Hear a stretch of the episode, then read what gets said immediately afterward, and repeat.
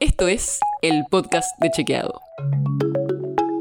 Es un espacio en el que de lunes a viernes vamos a compartir con vos alguno de nuestros chequeos para que sepas qué de lo que se dijo o escuchaste es verdadero o falso. También te vamos a presentar las verificaciones que hacemos de las desinformaciones que andan circulando por ahí y vamos a traerte datos y contexto para que entiendas mejor las noticias.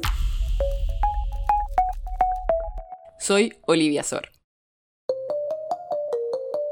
Este domingo, por primera vez, vamos a tener elecciones nacionales en pandemia. Y ya hubo algunas elecciones provinciales como Misiones, Jujuy, Salta y Corrientes. Así que, para ver qué podría pasar este domingo, podemos ver qué pasó en esas elecciones provinciales en los últimos meses.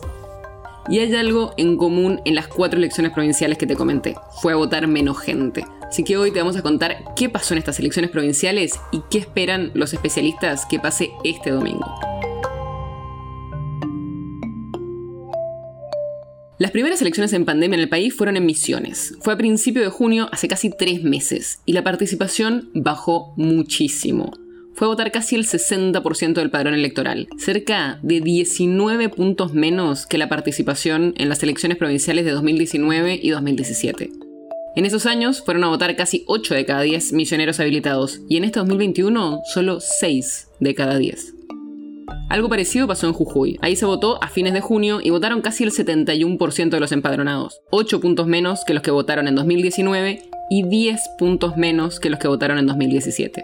Y es verdad que la situación epidemiológica estaba peor en esos momentos, pero en Salta se votó a mediados de agosto, hace casi tres semanas, y pasó lo mismo, votaron el 60% de los habilitados, 11 puntos menos que en 2019 y casi 15 puntos menos que en 2017. Lo mismo pasó en Corrientes, donde se eligió a gobernador hace algunos días, a fines de agosto. Y la cantidad de gente que fue a votar en Corrientes fue la más baja de los últimos cuatro años. Fueron a votar el 66% del padrón, cuando en 2017, en la última elección para gobernador, fueron a votar el 79%.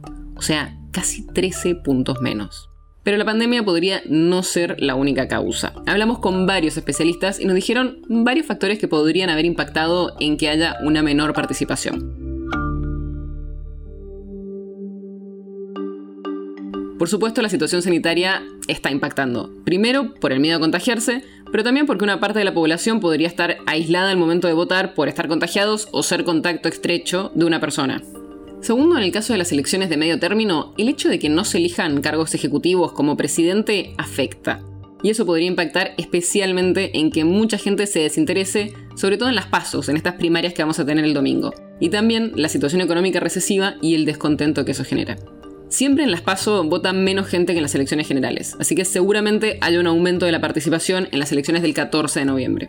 Y además también podría ir a votar más gente si la situación sanitaria sigue mejorando. Así que será cuestión de esperar. Pero ahora ya sabes de un nuevo dato al que puedes prestarle atención este domingo. El episodio de hoy está basado en una nota de Reverso, el proyecto periodístico colaborativo que busca frenar la desinformación en estas elecciones de 2021. Si te interesa, puedes seguirlo en redes sociales, búscalo como Reverso AR. El podcast de Chequeado es un podcast original de Chequeado, producido en colaboración con Posta. Si tenés una idea, un tema del que te gustaría que hablemos en un próximo episodio, escribinos a podcast.chequeado.com. Y si te gustó este episodio, seguinos en Spotify o en tu app de podcast favorita y recomendanos a tus amigos. Si quieres más información sobre esto, sobre otros temas, entra a chequeado.com o sumate a nuestras redes. Soy Olivia Sor. Hasta mañana.